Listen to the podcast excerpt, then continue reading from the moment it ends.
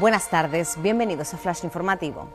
Los problemas económicos y sociales hunden la natalidad en Canarias. Los nacimientos en el archipiélago descendieron en los seis primeros meses de 2022 el 25% respecto a 2016 debido a la precariedad laboral, la falta de viviendas y guarderías y la pobreza severa. Los médicos temporales ratifican la huelga y cargan contra el gobierno por discriminación. Los especialistas hospitalarios lamentan baremos desfavorables que los acordados para los trabajadores de la Administración y exigen que se oferten todas las plazas para estabilizar el sistema sanitario.